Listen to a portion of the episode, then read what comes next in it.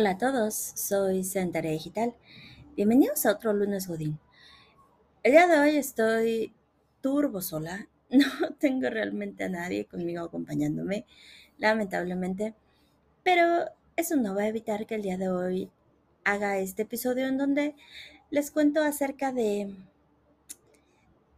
Mm, ¿De qué será? ¿De algo? no lo sé. Me da mucho gusto estar con ustedes otra vez. La verdad es que este tipo de programas para mí son un poquito como... Ay, pues sí, como mi terapia personal. Saben, me gusta platicar con ustedes porque hay como una sensación de estar no solita, no sé. Eh, el día de hoy me gustaría platicarles de eso, ¿no? Eh, ahora sí que hay algo que, que me gustaría comentarles y es la sensación de soledad cuando estás trabajando desde casa. Creo que esto es un tema muy común en, pues en muchos lugares, ¿no? Y al final del día eh, me gustaría más bien, pues, platicarles de la soledad en general. Creo que es como una epidemia que actualmente está afectándonos a todos híjole, yo no sé si de verdad haya, haya alguien que en este momento se sienta acompañado, aún teniendo pareja.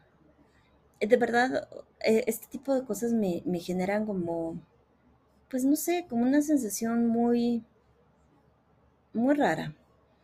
Fíjense que una de las quejas más comunes que tengo cuando doy consulta cuando estoy como en mi segundo empleo como psicoterapeuta, ¿verdad? Es justamente el, tema de, de la soledad. Y muchas veces me, confrontan mis propios consultantes con, este tema, porque al final del día creo que la soledad es algo que, que nos pega a todos, o sea, la soledad es algo que que de repente nos ataca y que no sabemos ni siquiera cómo, cómo lidiar con eso.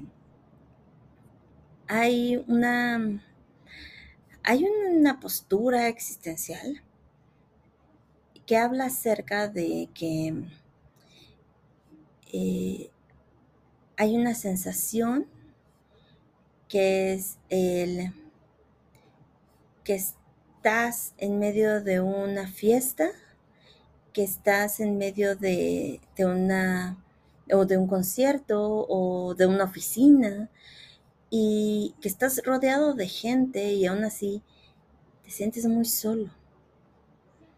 Em, y creo que es, no solo es algo que nos ha pasado a todos, sino que también es algo que, que de repente nos, nos ahoga un poco. ¿Y por qué me pongo a hablar de esto en lunes Godín cuando se supone que es lunes Godín? Eh, pues sí, porque creo que estando en home office es cuando me ha pasado más y al mismo tiempo me ha pasado menos. Déjenme explicarles.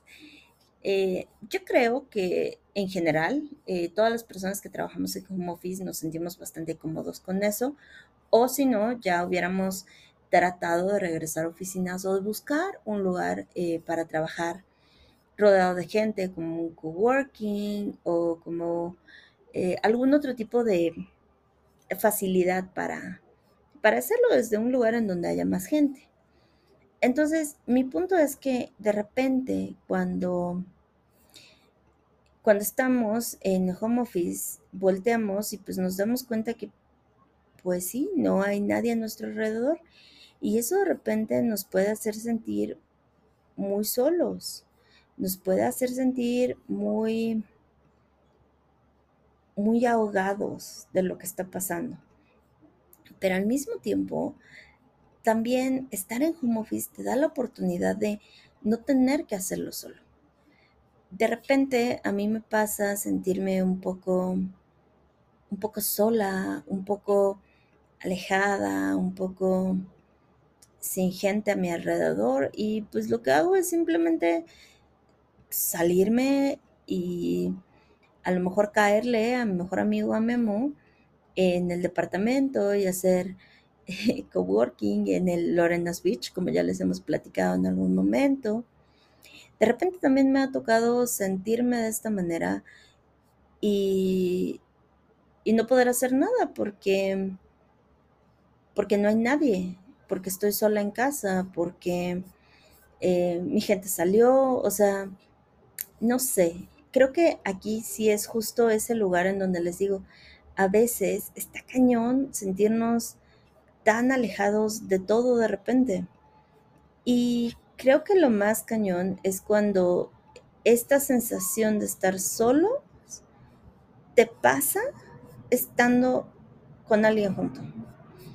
Había una, una frase de este actor increíble que, que ya falleció, Robin Williams, que decía que no hay soledad más profunda y más ahogante que el sentirte solo estando con alguien a tu lado. Y creo que eso también le pasa a muchos de mis consultantes. O sea, de repente me llegan mis consultantes y me dicen, ¿por qué me siento tan, tan sola o tan solo si supuestamente estoy en una relación de pareja y esto no debería estar sucediendo?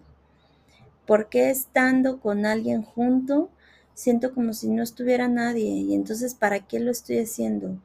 Y entonces, ¿para qué tengo gente a mi lado? Y entonces, ¿para qué? ¿Para qué? ¿Y para qué? Y de repente, híjole, yo no tengo la respuesta a eso, porque yo no puedo ayudarte a mm, empujar a la persona que tienes junto para que no te sientas solo.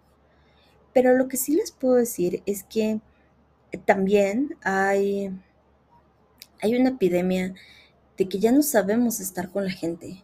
Nos es más fácil eh, entablar relaciones con gente con la que no estamos cerca, con gente que está lejos de nosotros, que con gente que está a nuestro lado.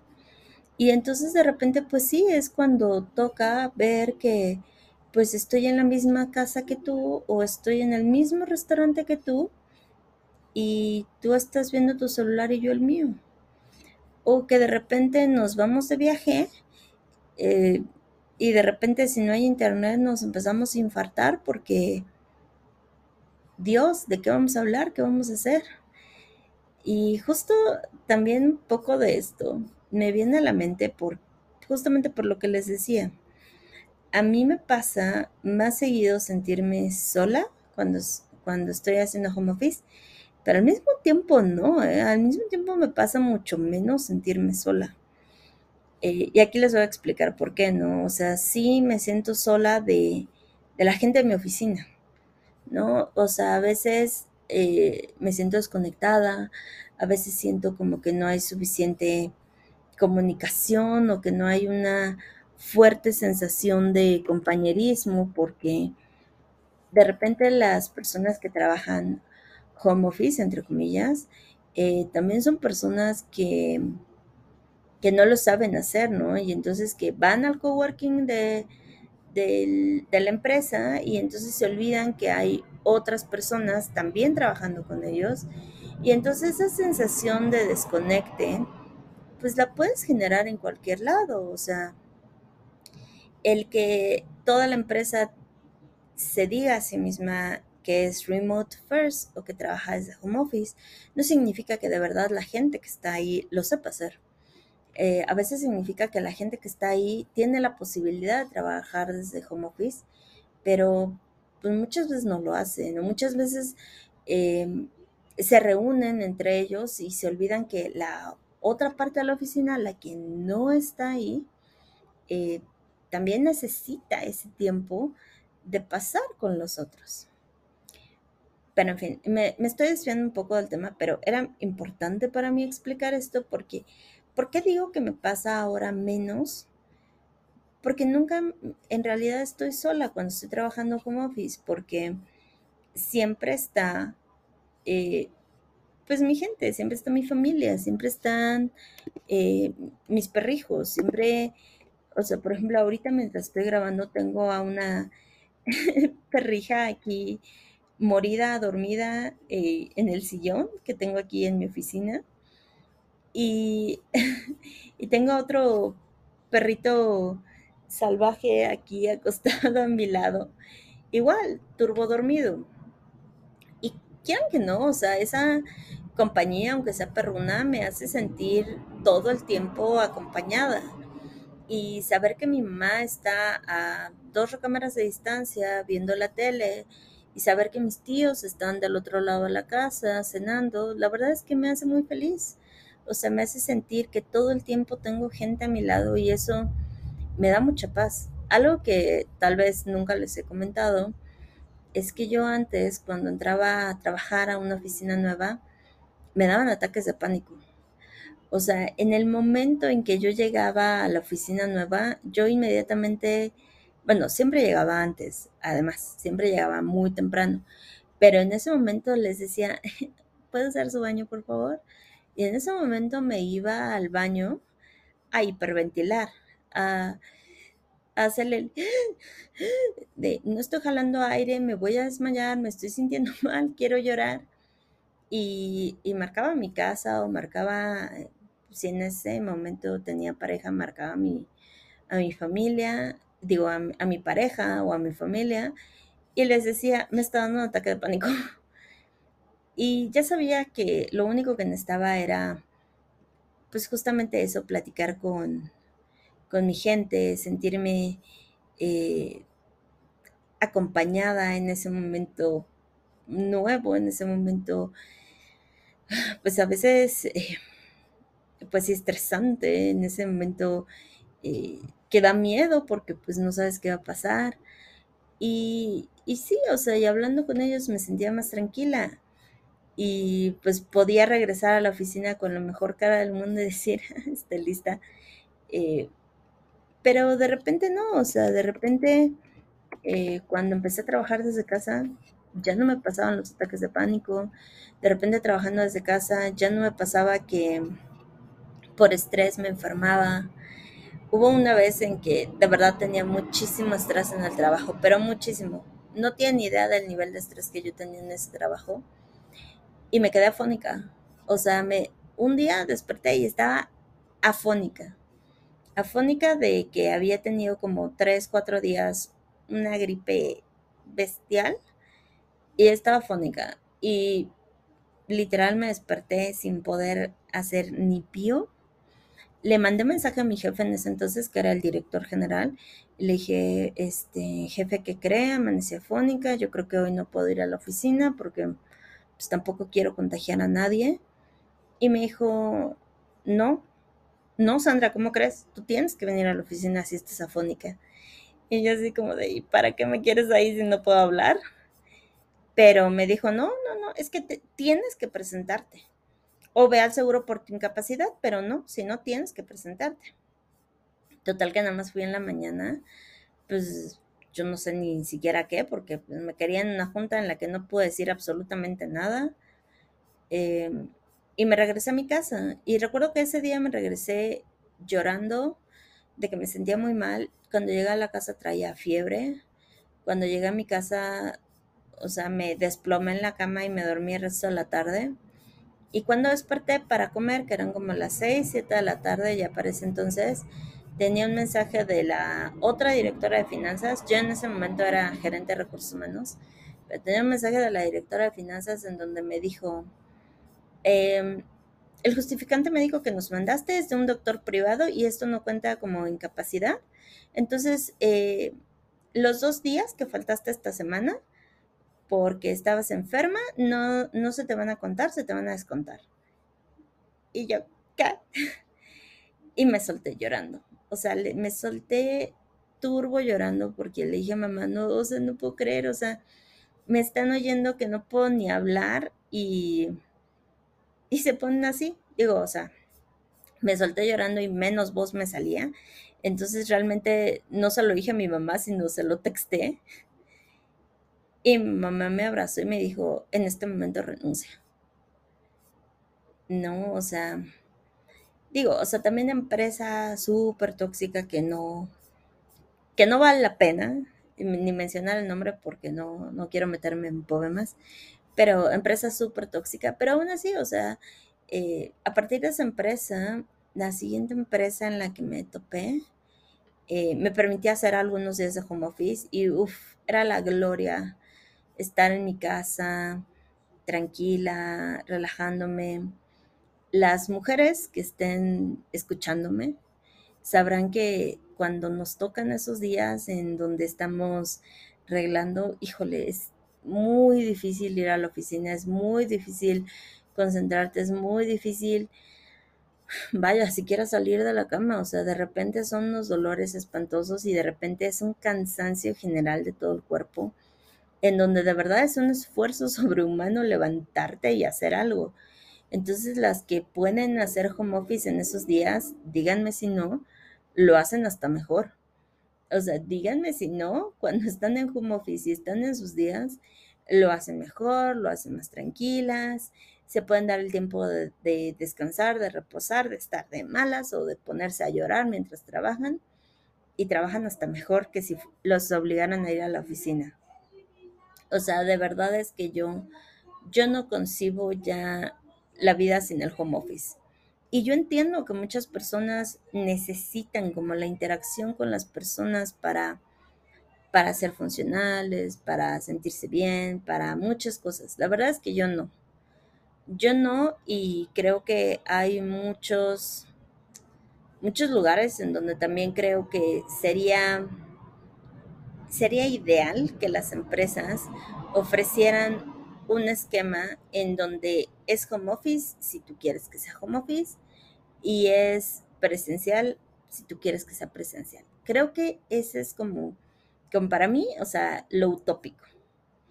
Y ¿Por qué les digo esto también de, del home office? Porque luego también me han tocado que me platiquen que van a la oficina y se sienten muy solos porque a lo mejor ya hay cuates de la oficina desde hace cinco empleos, a lo mejor hay gente que ya lleva mucho tiempo ahí, entonces que se lleva súper bien con los demás y de repente se les olvida que las nuevas personas también necesitan adaptarse y que también necesitan alguien que los que los incluya en lo que están haciendo, que los lleven hacia lugares en donde están interactuando. Yo me acuerdo que, que hubo un momento en el que yo entré a una empresa en donde la, la líder ya tenía muchísimo tiempo ahí como líder y de repente sí tenía sus favoritos con los que había tenido mucho tiempo trabajando con. Y todos los que entrábamos nuevos era así como de, ay sí, el nuevo. O sea, ni siquiera nos hablaba por nuestro nombre, o sea, era el nuevo. Y me acuerdo que a mí me da mucho coraje eso porque era como de, oye, pero es que yo también merezco sentirme recibida, o sea, merezco sentirme acompañada, merezco sentirme que te importo, o sea, merezco sentirme muchas cosas. Y la verdad es que esta, esta mujer no, no hacía un buen trabajo haciendo eso. E incluso me acuerdo mucho que en un momento de, pues sí, de, pues de como convivencia que tuvimos, eh, estaba platicando y nos, y nos dijo, a ver, levanten la mano quienes son pedagogos. Y pues todos los niños que ya tenían tiempo trabajando con ella levantaron la mano. Ay, no, sí, este es mi tipo de gente. Y habló súper bien de la carrera de pedagogía y cómo eran lo máximo y cómo era lo mejor que les había pasado y bla, bla, bla, ¿no? O sea, como echándoles muchas porras. Y yo no tengo problema con eso, pero cuando pregunto, a ver, ¿y ustedes de qué carrera son? O sea, nos levantamos la mano eh, un par que dijimos que éramos psicólogos y luego levantó otra niña la mano diciendo que era administradora de empresas y una más levantó la mano diciendo que era, este, ¿cómo se dice? Eh, ingeniera industrial. Y la respuesta de ella fue, ay, no, es que, o sea, ya entendí por qué pues sí, porque no me terminaban de caer bien, eh? Es que, o sea, a mí los psicólogos de verdad no me pasan, ¿eh? O sea, y las otras carreras ni sé de qué son, pero, o sea, los psicólogos no me pasan, ¿eh? Nunca me he llevado bien con los psicólogos. Y yo así como de, ok, gracias por decírmelo, ya que ya estoy dentro de tu equipo de trabajo. Entonces, de repente, o sea, el aislamiento, de repente es todavía más fuerte ¿eh? cuando estás en una empresa y te hacen sentir que no estás realmente dentro de la empresa. O sea, em, ¿qué, parte de, las empresas también necesitan estar mucho más eh, involucradas en ese tipo de procesos justamente para que también las personas se sientan mucho más cómodas trabajando desde ahí. Yo recuerdo trabajos en donde me ha encantado ir, pero me ha encantado ir, me, me encanta estar ahí, me siento súper feliz, me siento eh, súper bien recibida. Y ha habido empleos en los que no, o sea, ha habido empleos en donde, pues sí, de verdad, no, o sea, me siento mal y hasta despertarme y saber que es lunes es como, no, no por. Entonces, o sea, creo que sí. Y, volviendo como al tema de, pareja, eh, me gustaría pensar que hay muchas veces que como pareja no sabemos realmente cómo enseñarle a nuestra persona con la que estamos que nos importa. También creo que nosotros mismos no sabemos cómo pedir o ni siquiera sabemos qué estamos pidiendo. O sea, ni siquiera sabemos qué, es lo que necesitamos. Hay, hay dos teorías que me gusta hablar con, mis unicornios, pero déjenme en los comentarios si quieren que les platique más de esto. Em, pero la primera teoría es la teoría de la hamburguesa, que bueno, los, los que hayan tomado terapia conmigo, eh, cuando oigan esto, obviamente les va, van a decir, sí, claro, yo sé a qué se refiere. Los que no han tomado terapia conmigo deberían. no, no es cierto. Los que no han tomado terapia conmigo, créanme, no se preocupen, les, les cuento esto en un siguiente episodio porque es un poco largo. Si quieren, puedo hacer un miércoles de citas de la hamburguesa, justamente para explicarles mi teoría de la hamburguesa. Pero, eh, pero bueno, eh, la teoría de la hamburguesa, o sea, para comentárselas muy rápido, es cuáles son las cosas que necesitas en tu pareja, ¿no? ¿Cuáles son las cosas que necesitas que tu pareja tenga? Y es, mucho más extenso que esto, pero va ligado para mí con esta idea de, de los cinco lenguajes del amor. Porque creo que muchas veces eh, no tenemos lo que necesitamos justamente porque no sabemos qué lenguaje de amor hablamos y qué lenguaje de amor necesitamos. Entonces, em, ahora sí que lo único que les puedo decir es que los cinco lenguajes del amor es una teoría de este psicólogo que a mí me gusta mucho como platicar en terapia, porque a mí me parece muy real, ¿no? O sea, siempre les cuento este, esta anécdota eh, en que llegaron unos papás a decirme que, eh, que su hijo se estaba portando muy mal y que tenía ahora sí que muchas, como muchos comportamientos en donde tenía como, como berrinches y cosas así, ¿no? Entonces, eh, platico con ellos, ya me dicen por qué estamos en, sesión. A la siguiente sesión viene el niño, hago terapia de juego con él. Y mientras está conmigo, el niño súper cool, el niño súper tranquilo, el niño súper bien. Y de repente le pregunto al niño, ¿cómo sabes que tus papás te quieren? Ah, sí, sé que muchos terapeutas infantiles, si me están oyendo ahorita, me van a fonear en redes sociales, pero lo pregunté así también porque el niño era muy directo. O sea, el niño me decía las cosas así. O sea, después de dos, tres sesiones que tuve con él, o sea, él me decía las cosas sin filtros. Era un niño muy directo. Entonces yo le decía, ¿cómo sabes que tus papás te quieren? ¿Qué cosas hacen tus papás que te hacen saber que te quieren? Y él me contestó, no sé. Ok. Y la siguiente pregunta que le hice fue, ¿sabes que tus papás te quieren? Y él me volvió a contestar, no lo sé. Creo que sí. Y ahí me di cuenta que el niño no estaba recibiendo el lenguaje de amor que necesitaba. Entonces, la siguiente sesión tuve con los papás y les dije, ¿cómo le muestran a su hijo que lo aman?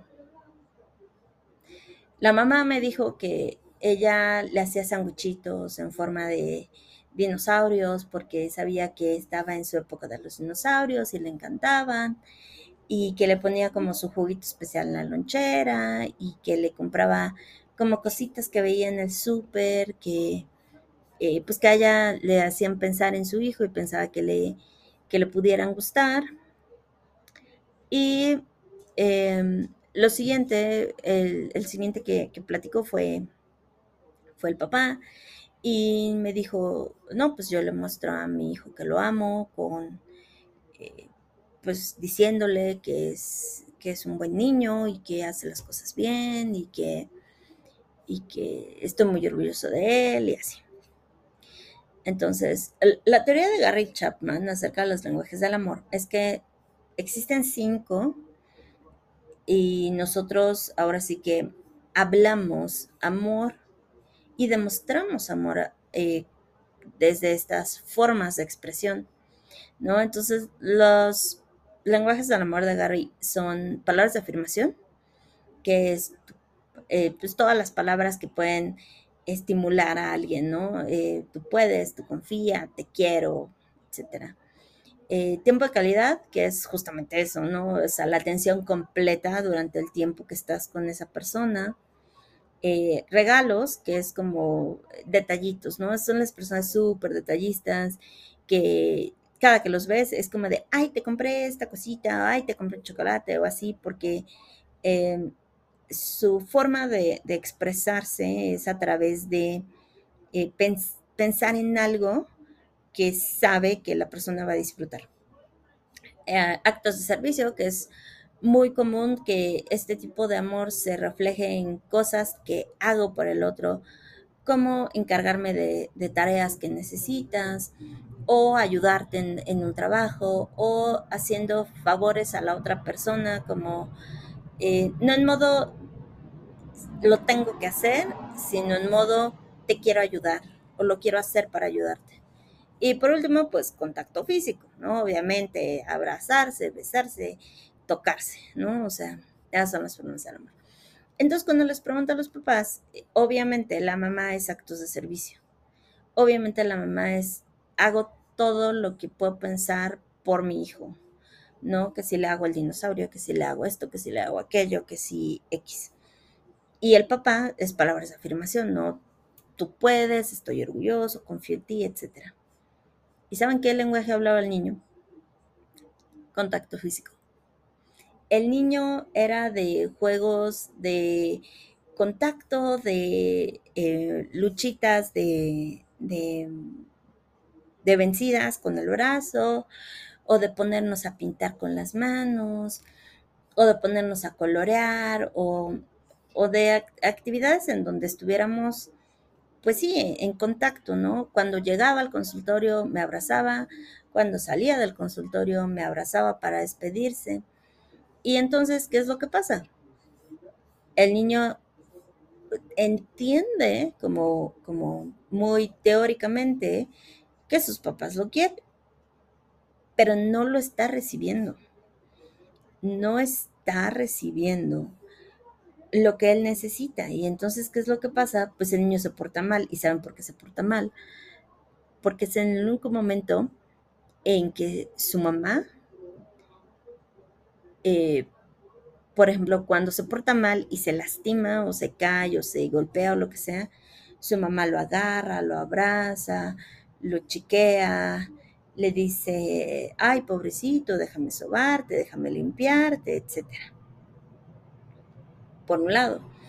Eh, y por otro lado, ahora sí que el papá es el, único momento en el que cuando se porta mal y hace travesuras en la escuela o lo mandan suspendido, él lo agarra de los brazos, o sea, lo sostiene con, sus manos por los brazos para hablar con él a la misma altura de sus ojos y que el niño lo vea como, como directamente al rostro para él platicar con él y decirle, oye, pero es que ¿por qué estás haciendo esto? No hagas esto, ya habíamos hablado de esto y cosas así, o sea, y, y pues sí, o sea, uh, al final del día lo que terminamos haciendo fue, eh, pues sí, eh, una pequeña eh, intervención de necesitamos apapachar más al niño en casa. Y una vez que de verdad lo empezaron a apapachar, de verdad lo empezaron, por ejemplo, a llevar a la cama para, eh, para dormir, a, eh, a, que la mamá le tomara la manita mientras iban a la escuela y lo abrazara antes de dejarlo. O sea, hacer más contacto para él. El niño dejó de portarse mal. Porque el niño no era que tuviera un problema y se estuviera portando mal porque sí. El niño lo que quería era la atención de ellos y no sabía otra manera de poderlo conseguir más que de esa manera. Y así, o sea, de repente estas cosas pasan y yo no estoy diciendo necesariamente que esto funcione en todos lados, pero eh, la verdad es que sí, o sea, la verdad es que hay muchas veces en que esto es muy importante y es tan importante que incluso es importante en el trabajo. ¿Por qué es importante en el trabajo? Me preguntarán.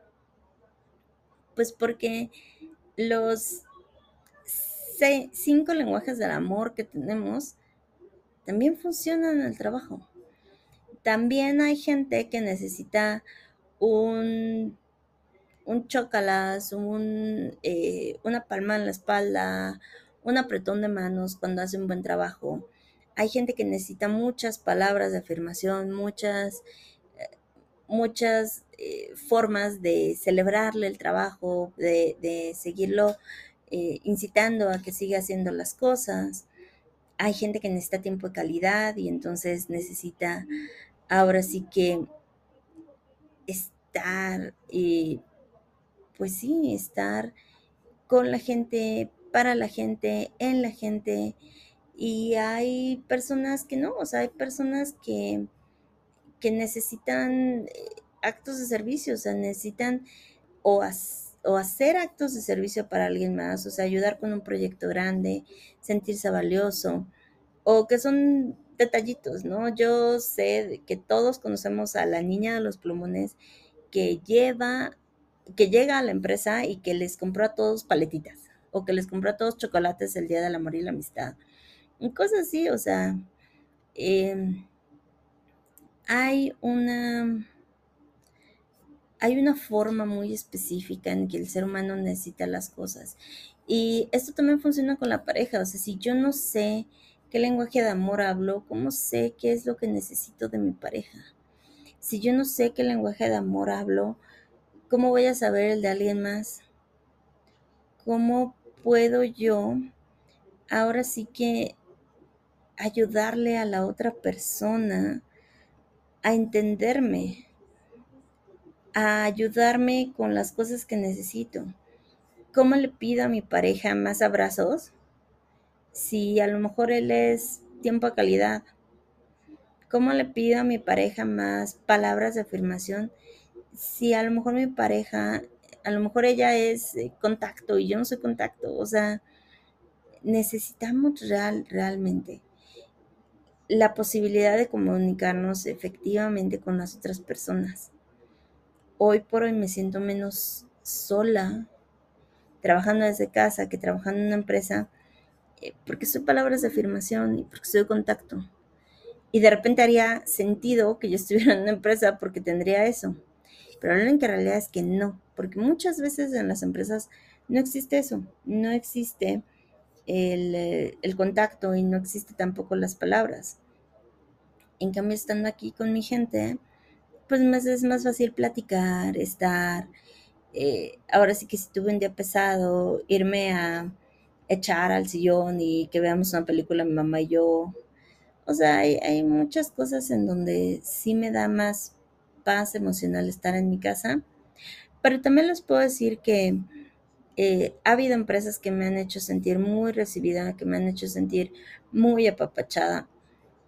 Y al final del día, ese tipo de empresas también siento que em, siento que necesitan mucho más crédito. Y como les digo, o sea, no existe buena o mala empresa, existen buenos y malos jefes. Ahí sí yo creo que hay gente que no debería ser jefe y hay gente que sí debería ser jefe. Eh, pero más que nada, todo esto es para decirles, si se sienten que no están recibiendo lo que necesitan, no es que algo esté mal con ustedes. Significa que no están recibiendo lo que necesitan. Y si no están recibiendo lo que necesitan, pídanlo, exíjanlo. No hay cosa más necesaria en la vida que sentirnos bien, que sentirnos que estamos en el lugar en donde necesitamos estar. Ahora, em, hay, hay muchos lugares en donde no vamos a poder recibir lo que necesitamos. Y entonces necesitamos, eh, ahora sí que, buscar cómo estar mejor. Yo les puedo decir, y esta, esta historia también se la, se las cuento a mis consultantes, mi mamá es cero contacto y no es palabras de afirmación. Mi mamá es actos de servicio y tiempo de calidad. Entonces, mi mamá y yo hablamos lenguajes súper diferentes. ¿Cómo yo le muestro a mi mamá desde mi lenguaje que la, que la amo? Por ejemplo, eh, como yo soy contacto y ella es actos de servicio, de repente lo que hago es darle spa en casa. ¿Saben? Entonces, eh, compro mascarillas para los pies y le, le, sobo sus piecitos. También he comprado mascarillas para las manos y le doy masajito en las manos. Le pongo una mascarilla, le pongo parchecitos para las ojeras, cosas así. O ahora en pandemia, como no podemos salir a ningún lado, les corto el cabello. Y le corto el cabello a mi mamá y a mi tío. Ahora sí que todo eso es contacto para mí cepillarles el cabello, sobarles sus pies, sus manos. Y, mis papás ya son personas eh, de la tercera edad, entonces también me hace sentir bien saber que están bien atendidos, que se sienten bien.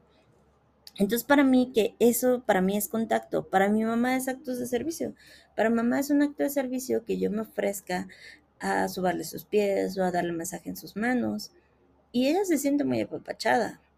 Ahora, ¿cómo cómo hago que ella procure para mí el contacto físico. Por ejemplo, me, me, tumbo con ella en el sillón o en la cama a ver una película y le digo, ¿me haces piojito? y para mi mamá el piojito es como, pues sí, es un acto de servicio, ¿no? Es como, como esa, esa cepillez de, de sus dedos con el pelo. Para mí es contacto. Y para mi mamá es un acto de servicio, entonces eh, para mi mamá es, es eso, ¿no? O luego también cuando me ha dolido mucho mi espalda por porque me lastimé o por cualquier cosa, le pido que si no me pone, eh, ahora sí que no es comercial, pero no sé cómo se llama eso, pero Voltaren o Lonol en la espalda y pues sentir su mano, ahora sí que, que poniéndome el, el Voltaren o Lonol en, en la columna, pues también para mí es contacto y para ella es un acto de servicio. Entonces, hay, hay muchas formas en donde nosotros también podemos buscar el, eso que necesitamos. Pero, primero que nada, ahora sí que tenemos que averiguarlo. Si googlean los cinco lenguajes del amor de Gary Chapman, hay de hecho una página del TEC de Monterrey en donde está y también pueden encontrar el test en la red. Ahora sí que me encantaría saber qué lenguaje de amor hablan ustedes. Yo ya les dije el mío, pero eh, luego les contaré la teoría de la hamburguesa y por qué es importante para mí hablar de eso. Pero de verdad, o sea, lo que les quiero compartir es la soledad. De repente viene porque no nos sentimos apapachados en el lenguaje de amor que hablamos. Y eso siempre tiene arreglo. O sea, en el trabajo, pues a lo mejor necesitas ir a la oficina y tener tiempo de calidad o eh, tener una sesión de videollamada para trabajar en paralelo con alguno de, tus compañeros en donde puedan compartir ideas, platicar. O sea, hay muchas formas. Y en la vida real también, o sea, yo necesito que mi pareja me apapache más. Mi pareja no es apapachadora. Mm, ¿Cómo le podemos hacer? Por ejemplo, alguien que es regalos eh, versus alguien que es contacto físico, eh, le pueden regalar una cuponera de, pues sí, de cupones de regalo, así como de, vale por un masajito en los pies o vale por un masajito en el cuello, ¿saben? Y entonces ahí hay contacto. Y la otra persona es regalos. Entonces, hay muchas formas. La verdad es que este tema se me hace muy interesante. Si quieren, luego hablamos más de eso. Eh, si quieren que hable más de eso, déjenmelo acá abajo en los comentarios o ahora sí que textenme en mis redes sociales, ya saben, arroba Centara Digital en Facebook, en Instagram, en Twitter, también en TikTok. Y si no, pues déjenmelo aquí abajo. Ya saben que me pueden escuchar aquí en YouTube, Spotify, en Apple Music y también en iHeartRadio y otros lugares en donde se streamean podcasts. Y me encantaría saber qué piensan de este tema. Y me encantaría también platicarles del tema de la hamburguesa, pero yo creo que eso lo dejamos para un miércoles. ¿Les parece? Va. Pues me dio mucho gusto estar con ustedes. La verdad es que ya saben que me encanta estar aquí platicando.